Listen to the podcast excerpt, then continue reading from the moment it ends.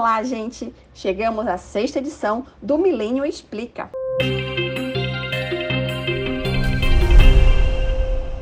Aqui quem fala é Priscila Chamas e hoje o assunto é o welfare state a brasileira, ou seja, o suposto estado de bem-estar social que temos hoje no país, mas que transfere recursos dos mais pobres para os mais ricos, aumentando as desigualdades que diz combater.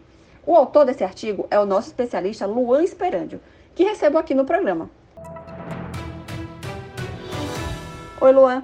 Obrigada por aceitar participar do Milênio Explica. Quem quiser conferir o texto é só acessar o site do Milênio na aba Milênio Explica. Olá, Priscila. Sempre um prazer contribuir com o Instituto Milênio em temas que são tão caros para nós conseguirmos melhorar as instituições no Brasil. Muito obrigado pelo convite. E já vou começar fazendo a primeira pergunta, que é sobre o welfare state em si, para contextualizar o ouvinte. O que seria esse estado de bem-estar social?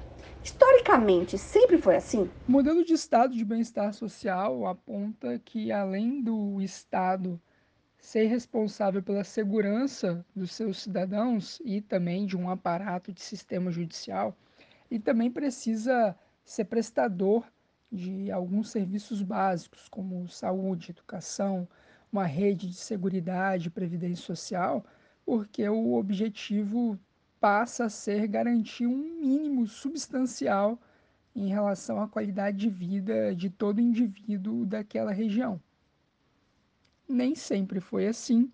Né? Essa concepção um pouco mais contemporânea do papel do Estado, ela passa a ser desenvolvida a partir da Alemanha do final do século XIX aí com é, o chanceler Otto von Bismarck e esse modelo, em maior ou menor grau, ele acabou se estendendo em todo o mundo, inclusive influenciando fortemente a atuação do Estado aqui no Brasil ao longo do século XX, em especial a Carta Magna de 1988. Uhum. A proposta do welfare state é prover as necessidades básicas de todos os indivíduos. Só que o que era luxo há 30 anos, hoje já é visto como necessidade. Internet necessidade básica, celular, tablet.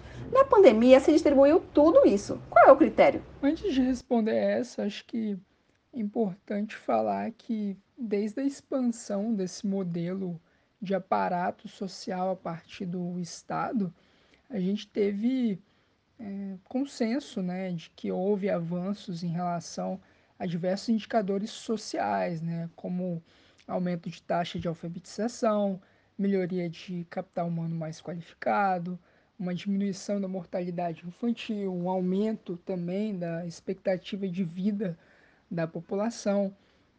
Então, assim, dá para falar que o, o estado de bem-estar social ele tem sim é, diversos é, avanços e contribuições que precisam ser levadas em consideração. Mas, de fato, a provocação é válida porque essa premissa de garantia do mínimo substancial é, para que todos os indivíduos tenham qualidade de vida e aí a partir disso eles possam dentro da sua liberdade explorar todo o potencial que eles almejam e que o Estado passa a ter essa responsabilidade também né, de garantir é, que ele tenha as armas para fazer isso.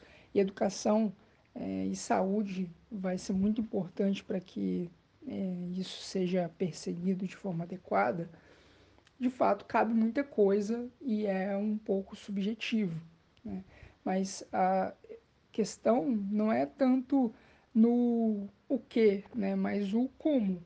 Por exemplo, é, o Estado tem sim que garantir a educação no Brasil, mas ele faz isso bem? É, se você, por exemplo, constitucionalizar um direito à internet ou à distribuição de tablets aí para alunos, como muitas prefeituras têm, têm feito. Isso ajuda ou não na melhoria do, da educação? Né? E, obviamente, toda política pública ela tem um custo e o impacto disso tem que ser medido de forma adequada, porque é, não existe almoço grátis, né? esses recursos eles, estão, eles precisam ser custeados, então é, é um mínimo e também é um, é um princípio constitucional da eficiência desse gasto público. Né? Então, é, mais do que analisar exatamente ali, e não necessariamente isso precisa ser constitucionalizado, né? como muitas vezes existem PECs aí para constitucionalizar a internet como um direito fundamental, mas é, hoje há um consenso a partir dos é, representantes é, brasileiros de que sim, você precisa pegar e buscar é, garantir essas necessidades básicas de todos os indivíduos. Entendi. Só que a lista das necessidades vai crescendo enquanto os recursos permanecem limitados. Onde há uma necessidade, deve haver também um direito? Tudo é necessidade, mas os recursos eles são escassos, como eu falei na resposta anterior. Então, só porque um indivíduo tem determinada necessidade não significa que ele vai ter direito a algo, né? Existem determinados parâmetros que, que precisam ser adotados e restrição orçamentária vai ser uma delas também. Ela é ser levado em consideração. É, por exemplo, o Brasil ele tem um sistema único de saúde que ele é universalizado. É, mas isso não significa que todo tipo de medicamento é, precisa ser fornecido é, aos brasileiros é, porque existem determinados critérios é, normativos e também jurisprudenciais, o STF já tem entendimento sobre isso, por exemplo, de que é necessário que o, aquele medicamento ele tenha determinadas é, aprovações e certificações pela Anvisa, distribuição, né? enfim. Então, por mais que talvez no passado já tenha sido fornecido, mas é natural aí uma ao longo do tempo você haver uma equalização daquilo que o indivíduo pode é, ou não é, pedir a, a tutela do Estado sobre determinado assunto. No seu texto, você cita a teoria da curva de Armey, de que existe uma carga tributária ótima, uma espécie de limite, e que a partir dela o crescimento econômico se reverte em queda é mais ou menos a mesma linha do conceito que conhecemos como a curva de Laffer, que fala sobre arrecadação. Você poderia explicar por que, que isso acontece? Apesar do modelo de estado de bem-estar social ter sim é, contribuído de forma significativa para termos avanços sociais e indicadores, isso não significa que qualquer coisa que o Estado é, passe a prover vá pegar e gerar é, benefícios para a população e a sociedade em um estado geral. Né? E até porque é, a gente tem aí um, um, como consequência um aumento de gastos e eventualmente isso vai acabar pressionando para um aumento de carga tributária. E o grande problema, é, e é trazido aí pela provocação né, da curva de Armey, é que é, existe sim né, uma relação positiva entre um gasto público e crescimento econômico é, até determinado ponto. Né? Quando o governo ele tem instituições inclusivas, quando o governo tem um sistema é, do judiciário e normas que trazem segurança jurídica e que trazem previsibilidade para os agentes econômicos, quando você tem um, um sistema de educação é, que não necessariamente público, né, mas público e privado aí, que você tem o capital humano qualificado, você vai ter sim ganhos é, de inovação, ganhos de eficiência, estímulos a, a investimentos, atratividade para aquela região dentro aí do seu potencial de mercado. É, agora, se você pega e você tem um, um custo, uma despesa muito alta de todo esse aparato, é possível que em algum nível você tenha que cobrar uma carga tributária tão grande que acabe é, um, desestimulando esse tipo de investimento e acabar restringindo o potencial de crescimento econômico daquela região. E como está o Brasil em relação a este ponto ótimo? Eu cito um estudo que foi publicado em uma revista de análise econômica do direito aqui no Brasil, é, em que alguns pesquisadores fizeram cálculos econométricos é, projetando aí qual seria a carga tributária ótima do Brasil. É, eles analisaram aí é, que ah, no período pesquisado, né, que é de 2013 2014, a a carga tributária no Brasil ela era algo em torno aí de 33,9% é, é, cobrado aí pelo Estado brasileiro, mas que a carga tributária ótima seria de 28,38%, ou seja, é, talvez a gente esteja é, gastando mais recursos do que deveríamos, né? não necessariamente só em, em um modelo de estado de bem-estar, né? não só em gastos sociais, mas no estado brasileiro como um todo. E isso traz aí a, alguma evidência de que a gente precisaria melhorar muito a eficiência do gasto público como um todo. Né? Uhum. Verdade. No Brasil, fala-se muito em combate à desigualdade. E até se aumentam impostos e os gastos, gastos públicos em nome desse suposto combate. Mas a verdade é que o Estado brasileiro agrava as desigualdades, não é isso? De que forma os mais ricos são beneficiados com dinheiro de impostos?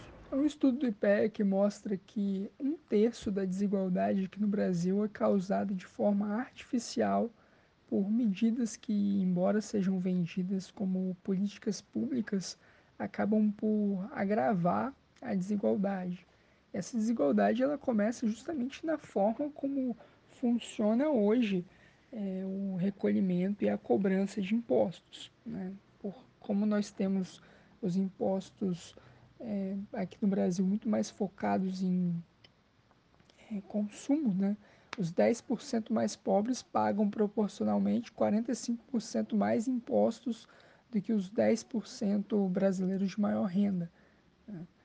Ah, tem um outro estudo do, do Banco Mundial que mostra também que o Estado brasileiro, no ano de 2016, ou seja, não faz tanto tempo assim, gastou somente 12% do PIB com os 40% brasileiros mais pobres. Ou seja, a evidência de que se beneficia de forma desproporcional os mais ricos. Né? Então, é, entre as políticas aí é, que acabam gerando é, desigualdades pelo Estado brasileiro, você tem, por exemplo, uma previdência social é, que, embora tenha sido reformada é, em 2019, né, você tem regras de transição e, e direitos adquiridos que vão fazer aí com que demore é, duas, três décadas até que essas desigualdades que são geradas é, sejam é, restringidas, que aí no caso são servidores públicos é, federais é, serem beneficiários é, de regras especiais de previdência. Alguns né, aposentaram aí com aposentadoria integral, né? significa que eles conservam aí os, os rendimentos deles. A gente tem, por exemplo, também no funcionalismo público, né? Um profissional na iniciativa privada, um profissional no, no setor público é, de qualidade, produtividade, gênero, experiência, qualificação similares, a gente tem uma disparidade salarial por hora de trabalho de 93%. Né? E essa desigualdade ela aumentou muito. Nos anos 90 ela já era muito grande, ela já era aí algo em torno de 50%. Então, ao longo de é, quase três décadas, só aumentou essa disparidade salarial, que a gente chama de prêmio salarial. Né? E temos outros exemplos também é, a forma como foi feito e desenhado o programa Ciências Sem Fronteiras, que beneficiava aí um, uma elite aí, é, no Brasil e custava aos cofres públicos para beneficiar 35 mil estudantes de alta renda. É, a mesma coisa é, no, no todo, né? algo aí em torno de 3 bilhões de reais. É, a mesma coisa que a gente gastava com merenda, só que para beneficiar um contingente muito maior né, de alunos da rede básica, algo em torno de 40 milhões. Então, eu tenho 3 bilhões de reais para gastar com 35 é, mil estudantes universitários de elite, né, com Ciências Sem Fronteiras, que não tinha é, nenhum tipo de controle de efetividade e eficiência dessa política pública. Não à o, problema, o programa ele foi descontinuado no governo Temer. É, e ao mesmo tempo a gente também gastava a mesma quantia de dinheiro com 40 milhões de alunos na rede básica de ensino, né, que são os alunos mais pobres. Então, é, isso é um, um, grande absurdo que o Estado brasileiro acaba é, fazendo, com, provocando aí aos, aos mais pobres. E qual é a melhor forma de, de reverter isso? Criticar o modelo de estado de bem-estar social não significa que você tenha que ser contra toda e qualquer política pública. O fato hoje é que ele ah, beneficia de forma desproporcional os mais ricos, mas é custeado de forma desproporcional pelos mais pobres.